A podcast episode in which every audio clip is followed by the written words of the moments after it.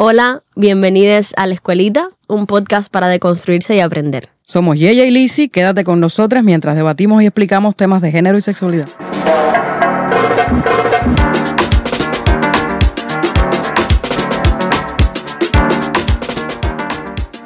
Cuando pensamos en iniciar este podcast y en los temas que íbamos a tratar o que queríamos tratar, debatíamos sobre cómo se confundían aún términos que nos parecían tan básicos como la orientación sexual y la identidad de género. Escuchábamos frases como, pero no entiendo, es un hombre trans y es gay.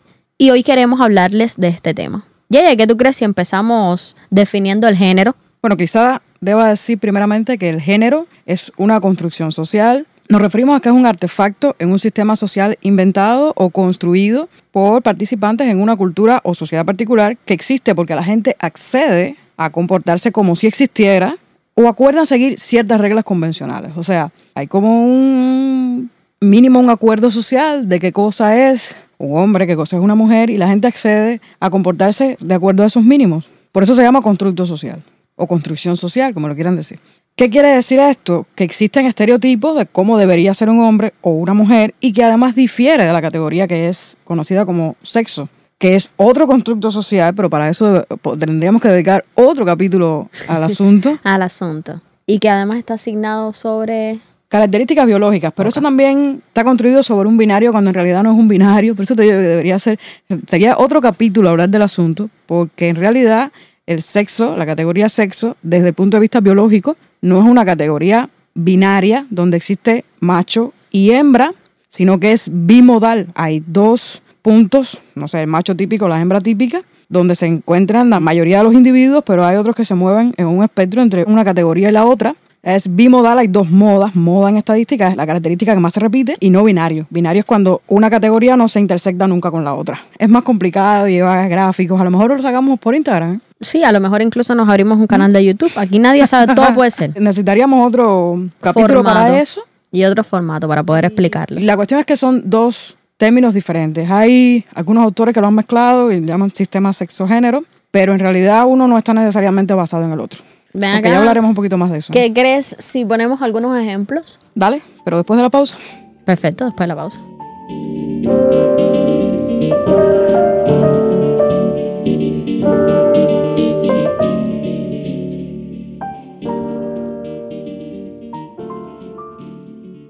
Con este asunto del género y de que es, son los mínimos sociales acordados y tal. Y aquí voy a meter de nuevo otra cuña que no está en el guion. Me encantan las cuñas de, de, de Yeye.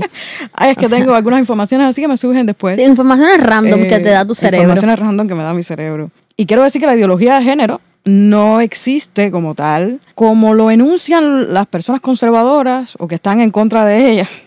No existe tal y como se dice. O sea, eso es un invento del Vaticano, dicho sea de paso, de la Iglesia Católica, para atacar ciertos temas, como los temas de diversidad sexual, como los temas del aborto, de feminismo en general.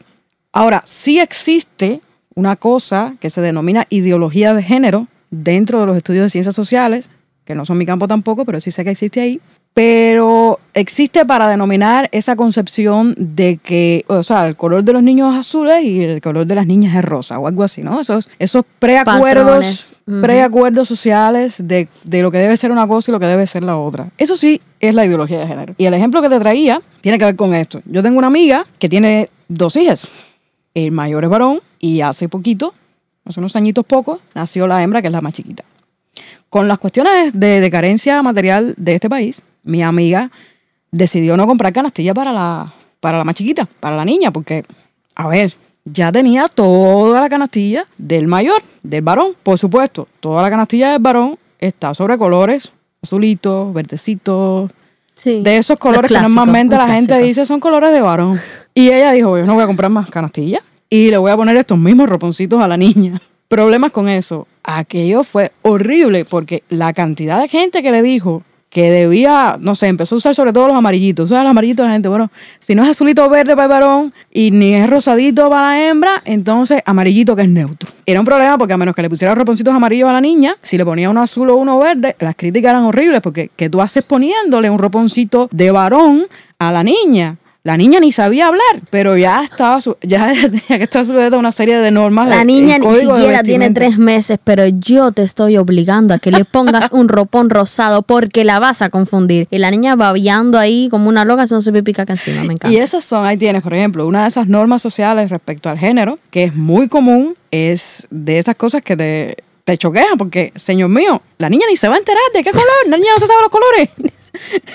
Posiblemente el mayor Lo todavía sabes no tú, lo sabe. es un poco para diferenciar, si, y además tú no sabes, después que identidad de género, y vamos a caer ahorita, va a tener esa niña luego. Exacto. Sí, bueno, vamos a llamarle niña. Pues el género se construye más tarde en la vida y se construye por autopercepción de acuerdo a lo que uno ve y esas cosas. Y ahí vamos a caer ahora, ¿no? Sí, yo ¿En qué cosa es sugiero entonces que hagamos una definición de qué es la identidad de género. La identidad de género es, de acuerdo a los principios de Yogyakarta, es la vivencia interna e individual del género, tal como cada persona la percibe, aquí esto es importante, que es autopercibida, la cual podría corresponder o no con el sexo asignado al momento del nacimiento. Y fíjate que es el sexo asignado.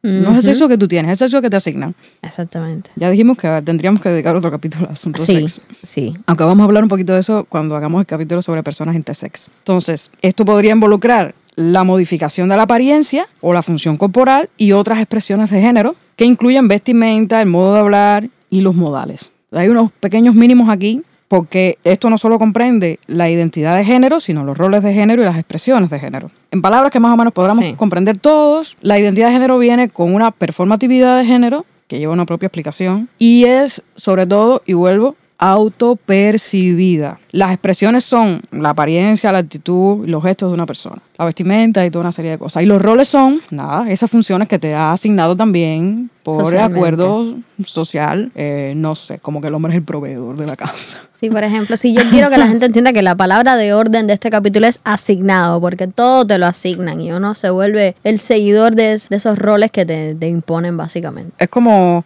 esa es la ideología de género. O sea, hay como unos mínimos sociales que la gente cree que son como fijos, inmutables. Sí, sí. Inmutables, bueno, que no pueden cambiar, que, que te tocan, que te tocan por la libreta de abastecimiento, viene ahí tres libras de arroz y tu cuota de fregado porque eres mujer. Qué bonito. Te toca. Me Eh, la sociedad te lo asigna. A mí me ha pasado cosas, por ponerte ejemplo, y también vamos a caer en esto en otros capítulos, pero esta experiencia es tuya más que mía, porque a mí no me costó trabajo cortarme el pelo. sí. Pero sí. tú tuviste, ¿cuánto tiempo tuviste buscando a alguien que, que Uf, yo no aceptara recuerdo cortarte el- cuánto el pelo? aceptar a cortarme el pelo, exactamente, porque no era siquiera, no era siquiera que pudiera, que tuviera tiempo, que aceptara cortarme el pelo, porque cuando yo iba y le decía que me quería cortar el pelo, me decían que yo era una abusadora. Era como, ¿a quién estoy abusando, señora? A usted le voy a dar dinero, eh, yo voy a estar feliz, una persona va a salir beneficiada, una, tercera persona sale beneficiada de todo esto. No entiendo a quién estoy abusando, necesito que me lo explique, hágame un diagrama y sácame un árbol aquí para que me expliques a quién yo estoy abusando. Porque verdaderamente es así, ¿no? Y todavía sigue siendo un problema tener el pelo corto. Con el asunto de las expresiones de género es difícil porque la gente asume que si tienes una identidad determinada de género tienes que tener un comportamiento determinado y unos estereotipos de- y tienes que cumplir con unos estereotipos determinados. A mí, por ejemplo, no me gusta la ropa rosada. Yo prefiero vestir de negro. Yo también pienso que el, género es performático, la expresión de género es performática y hasta que uno no entienda eso, qué significa que es performático, uno no va a hacer, va a seguir imponiendo a los demás que se pongan qué cosas. Porque ¿qué te gusta a ti? ¿Lucir femenina o te gusta sentirte deseada? Femenina, con comillas. Femenina, con comillas, claro. Que es lo o que- te gusta social que sentirte deseada ante ese acuerdo social de que si estás muy femenina estás atractiva. ¿Cuál de las dos cosas es? Porque una una no, no, no cabe a la otra tal vez. No sé, habría que analizarlo. ¿Entiendes? Porque yo estoy segura que cuando yo me pongo un vestido y tacones, yo me siento muy bonita, bueno, me siento muy bonita porque sé que estoy cumpliendo con un rol. Yo misma lo digo, estoy aquí porque la feminidad me fue impuesta, porque yo la veo atractiva y me la estoy poniendo básicamente para verme bonita y que mi mujer me diga, qué linda te ves. Igual mi mujer me dice que me veo bonita con lo que me ponga, pero yo sé por qué me la estoy poniendo. Tacones, qué horror. Ay, si tú supieras que yo he llegado a un punto de adoración, porque mi mujer es muy alta. Tendremos un problema. O me monto en zancos o me monto en tacones. Pues me saca 23 centímetros por ahí. Entonces, como Otro acuerdo social. otra cosa. Es que es muy alta, entonces le voy a dar los besitos y termino con dolor de cuello. Es como, mami, mira, Que no, baje, que definitivamente hay que hacer algo. No, y el día que se pone tacones me quiere dar una cosa. Pero bueno, yo creo que podríamos volver al tema. Vamos a volver atrás. Yo quisiera hacer otro énfasis y que, que es como la introducción a otro tema que vamos a hablar que son las identidades trans. Y es que el género, fíjate, es, y yo repito la palabra autopercibido. Ujú.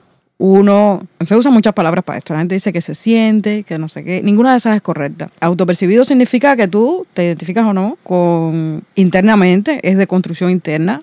Tiene que ver un poco con los roles y las cosas que tú ves, las cosas con las que te sientes identificado o no. Y yo, por ejemplo, nunca me he sentido identificada con la categoría mujer. Y eso es algo que además he tenido que construirme. Por eso también es un poco importante la representación, que tenga muchos detractores. Y el hecho Sí. de que si tú no sabes que algo existe, tú te reconoces como lo que tú conoces que existe. Exacto, sí, la O sea, a representatividad es muy mucho- importante. Voy a hablar una cosa que no debería, pero porque no me gusta hablar por otras personas. Pero, por ejemplo, hay muchos hombres trans que les pasa que se reconocen como lesbianas o se reconocen como lesbianas fuertes o algo así, y les Sí, pasa porque no conocen de la existencia de hombres trans. Eso te pasa. Y luego sabes que existe algo así y dices, ah, bueno, pero es que eso soy yo. Espérate, yo me he estado clasi- mal clasificando Sí. en una categoría, en una etiqueta, la vida entera. También hay otro movimiento ahora, hay otra tendencia a no usar ninguna etiqueta a no clasificarse, lo cual a mí me parece genial, aunque lo identitario ha tenido su valor y el hecho de asumir ciertas etiquetas ha venido también con muchos estigmas, ha requerido valor también para, Sí. para representarse socialmente con una determinada etiqueta, pero pasa eso. Y esa autopercepción, Lizzie, a veces empieza muy temprano en la vida, porque hay gente que no sabe nombrarse de una determinada manera, pero hay otras que sí, y a los tres años saben que son, no sé, gente que fue asignada como varón al nacer y a los tres años le dicen a algún familiar, yo soy una niña. Sí pasa, sí pasa. Sí pasa, por supuesto, eso lleva a toda una serie de, pues, de problemas, no toda la familia está preparada para asumir ese tipo de cosas, y lleva muchas violencias, la mayoría de las veces lleva muchas violencias implícitas, pero fíjense que, te- que temprana edad, o sea, mucha gente a los tres años ya sabe lo que son, sin ningún problema. Muy gente pocas que se- familias están preparadas para esa es un conversación. proceso de, de autoconstrucción, de autopercepción, de, de tú saber lo que eres, de construir tu propia identidad. Forma parte de tu identidad, de tu identidad sexual, que, que sí existe, que no es necesariamente la identidad de género, que forma parte de esto. Y a esto vamos a volver de nuevo al final del capítulo. Ahora deberíamos hablar de orientación sexual porque todavía no lo hemos hecho. Entonces, Y por eso voy a volver sobre qué cosa es la identidad sexual después, porque está compuesta de, de varias cosas que incluyen no solo la identidad de género, sino también la orientación sexual y otros temas. sí, eh, también la formación de la personalidad. La formación de la personalidad incluye muchísimas cosas y a veces creemos que la formación de la personalidad viene desarraigada de tu género, de tu sexo, de tu orientación sexual y no es así. No es así, Todo es forma un de compendio, de es como un combo de, de Carlos III, de mandado, del que tú quieras. El combo lo trae todo. Entonces, primero, volviendo al tema de orientación sexual, primero me gustaría aclarar que la orientación sexual es diferente al género y a la identidad de género. Que la orientación sexual se refiere básicamente a quién te atrae y hacia quién sientes atracción romántica, atracción emocional y o sexual. Y aclaro, y o sexual. No tienen que ser las tres al mismo tiempo, ni tienen que ser dos y, y solamente es y o, es la que escojas tú. En el siguiente capítulo se va a hablar un poquito, No, sí, mucho. un poquito sobre En resumen, eh, luego de toda esta teoría, vamos a decir los términos más potables de todo esto para que se entienda. Este es el, el pequeño resumen. El que te dicen, dímelo rápido, es este. Tú le coges este clip, se lo mandas a tu amigo y matamos eso. La identidad de género se refiere a quién eres y cómo lo expresas. La orientación sexual se refiere a quién te gusta y con quién quieres establecer tus relaciones sexuales amorosas. De nada. Contribuciones o sexoafectivas. Contribuciones a privado.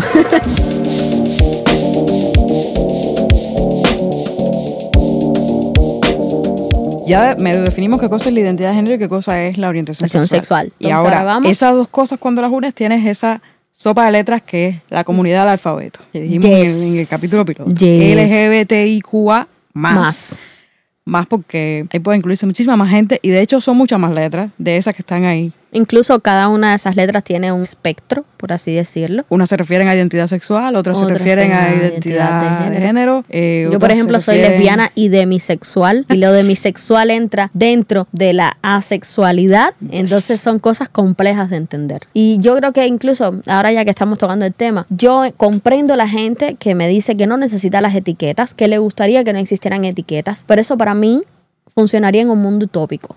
En el que nadie se tiene que sentir avergonzado, ni acosado, ni humillado, ni maltratado, ni asesinado, ni golpeado por ninguna de esas etiquetas. Eso para mí sucedería en un mundo utópico. Yo agradecería que pasara. Pero ahora mismo por mi experiencia personal, todo lo digo desde mi experiencia personal, yo considero que es necesaria la identidad, formarme mi personalidad, entender quién yo soy. Hasta el año 2021 yo pensaba que había algo mal conmigo, porque yo encontraba, primero vino el trauma del lesbianismo, del lesbianismo tóxico este de que en Oriente, oh, la lesbiana, la lesbiana, oh, por Dios, nos morimos, es lesbiana, oh, tira todo un puente. Primero venía de ahí de que tuve que pasar por ese proceso de salir del closet. Y además de eso venía el problema de que yo no lograba tener la misma satisfacción vamos a decirle, sexual con desconocidos que tenían mis amistades. Mis amistades salían a una fiesta, se acostaban con gente, lo disfrutaban y todo quedaba ahí, ya no pasa nada, felicidades. Yo nunca pude hacer eso cuando lo hice, no lo disfruté, porque lo hice, ¿no? Lo probé, no voy a pensar que no. Yo lo probé y no lo disfrutaba, era algo que no, no me resultaba como también, pudiera ser que estaba relacionado con hombres, pero también lo intenté con mujeres y no me funcionó. Y es que yo necesitaba, evidentemente, para que mis relaciones sexuales fueran fructíferas, un vínculo emocional. Yo en el año 2021, a mis 20 no sé cuántos años, no voy a decir porque después sacan cuenta de mi edad, a mis 20 no sé cuántos años descubrí que era demisexual y que no había nada mal conmigo. Yo necesitaba saber que no había nada mal conmigo. Yo lo necesitaba. Y la gente pienso que, que me alegra mucho que piensen que no hace falta etiquetas, pero todo es perspectiva personal, todo es basado en historia personal y experiencia. Ojalá no hicieran falta las etiquetas. Yo quisiera que no existieran. Pero a mi experiencia personal, lo he dicho ya como 60 veces, pero por algo es, considero que sí deberíamos tener yo también descubrí cosas ya tarde en la vida, casi con 40 años en las costillas. Pero yo nunca me sentí identificada con la etiqueta mujer, te lo dije ahorita. Sin embargo, soy, soy lesbiana. Yo soy lesbiana, a mí los hombres no me gustan. Y he descubierto, luego ya, como realmente nunca me sentí, repito, identificada con la, con la etiqueta mujer. Yo no. Ni con la etiqueta hombre. Ni con la etiqueta hombre tampoco. Sí, no, porque la gente sí, sí va a decir es, es si que no eres una cosa, eres la otra. El pensamiento binario es muy fuerte. es muy fuerte. Yo no me siento. Hay gente que fluye entre una cosa y la otra. Me hay gente que está. Yo soy, digamos, una persona no binaria clásica. Estoy ahí a mitad de camino.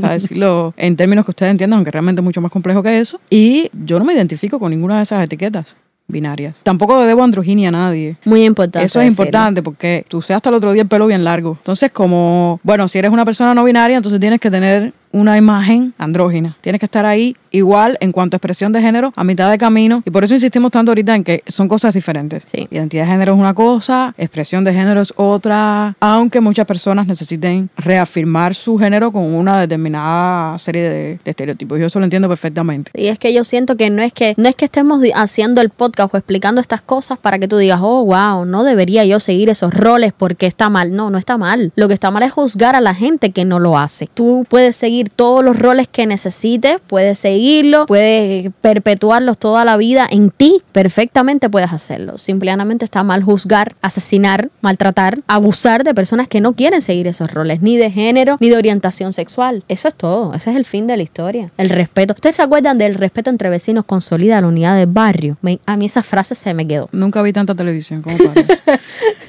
Pero fíjate, lo importante es lo siguiente: hay tantas identidades como personas hay. Las construcciones de, la entidad, de las identidades personales son muy complejas, muy propias, muy al interior de cada persona y ninguna persona debería ser criticada por la identidad que decida asumir y cómo decida manifestarla, que es la otra cosa. Yo podría sacar aquí millones de ejemplos espinosos que voy a dejar para otros capítulos porque vienen capítulos más espinosos. Gracias, gracias.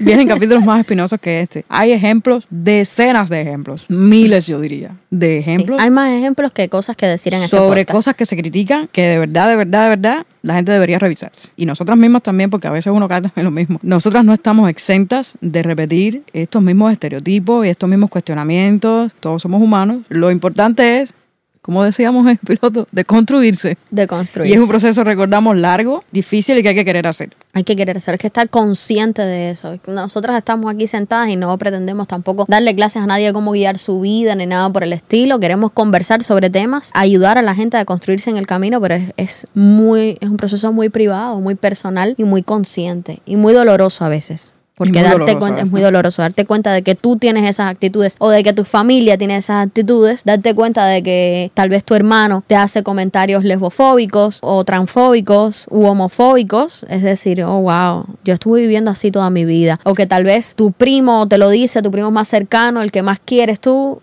es complicado. O darte cuenta de que tú se lo dices a tu familia. Decir, oye, pero ¿cómo, ¿cómo puede ser que yo en este largo camino sigo cometiendo errores? Es normal, porque en el largo camino del ser humano se cometen errores, pero de ellos también se aprende. Hay que aprender también a pedir perdón, perdonarse uno mismo en estos procesos, porque son complejos y llevan mucho trabajo. Sí llevan. Vamos de nuevo con el alfabeto. Perfecto, vamos del alfabeto, vamos a ahí. contar aquí. Mira, con las siglas que conocemos, ¿no? Sí. L, G, B, T, I, Q, A. Y quitamos el más porque ahí cabe mucha más gente. Pero Sí. fíjate, lo que es L, G, B y A se refiere a orientaciones sexuales.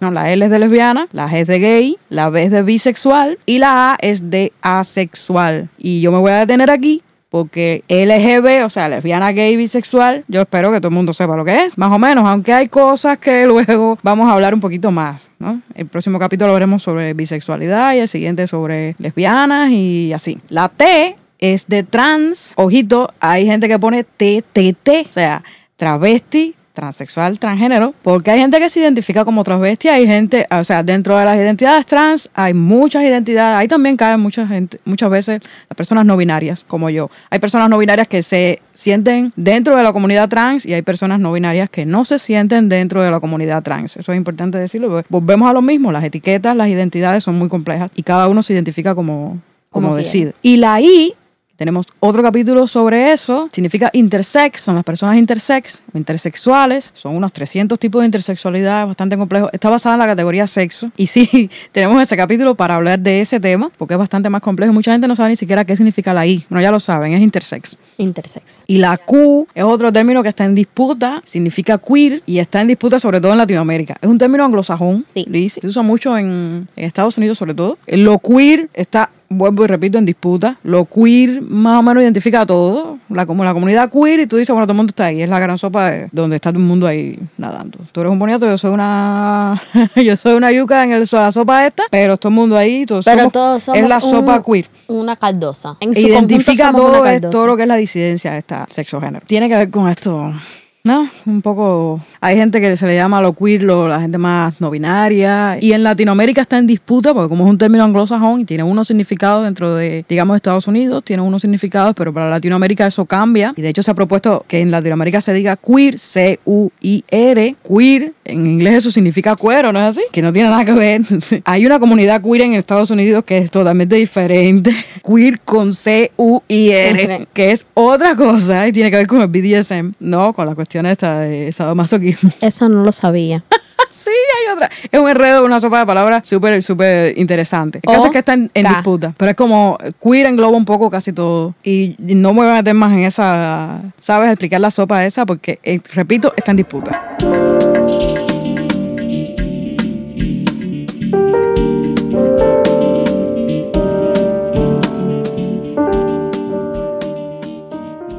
Yo creo que hasta aquí hemos explicado ya los conceptos más, más básicos. Imagino que algunas personas tengan algunas dudas, tengan algunas otras cosas que decir al respecto. Bueno, para eso están nuestras redes sociales. Sí, por supuesto. Vamos a estar recibiendo preguntas, a lo mejor las contestamos en algún capítulo. Esperamos contestarlas en algún capítulo. También queremos decir que no tenemos todas las respuestas. Ta- Estamos también deconstruyéndolo. En este proceso en el que las personas se desconstruyen y nosotros hacemos este podcast para ayudarles, también aprendemos y nos desconstruimos Y nos ayudemos nosotras. Sí, porque no vayan a creer que nosotras no hacemos lo mismo y no cometemos los mismos errores y no juzgamos igual. Sí, nos pasa también. Si tienen algunas preguntas, Sí, Piki que si siempre anda tienen algunas preguntando. opiniones, ahí están nuestras redes sociales. Vamos a leerlos todos, todo lo que pongan. Vamos a intentar responder lo que podamos. Y algunas cosas a lo mejor no se responden en este capítulo, sino en otros capítulos que están por, por venir. Eh, Esperamos que hayan comprendido un poquito más, que este capítulo les resultara interesante. La Escuelita es un podcast autogestionado, grabado en los estudios de República Record, con música original de Carmen Crown. Dirigido, escrito y conducido por Lizzy Romero y Yaya Hernández, con Piki en la cámara. Y nos vemos la próxima semana para seguir deconstruyéndonos y aprendiendo. No olvides suscribirte a nuestros canales oficiales, compartir nuestros contenidos y dejarnos tus comentarios, experiencias o preguntas. Aquí estamos para responderlo todo. Te esperamos.